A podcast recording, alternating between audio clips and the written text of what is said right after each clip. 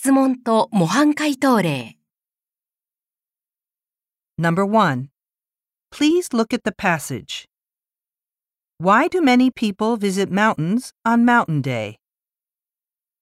Because they want to get closer to nature. Number 2. Please look at the picture. How many children are there under the tree? There are two children under the tree.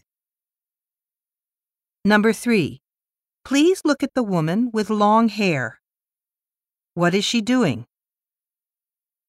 She's looking at a bird. Number 4. Which season do you like the best? I like winter the best. Number 5. Do you like to eat at restaurants?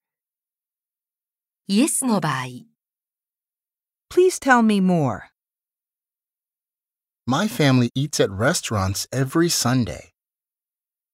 ノーの場合、 Why not? It's cheaper to eat at home.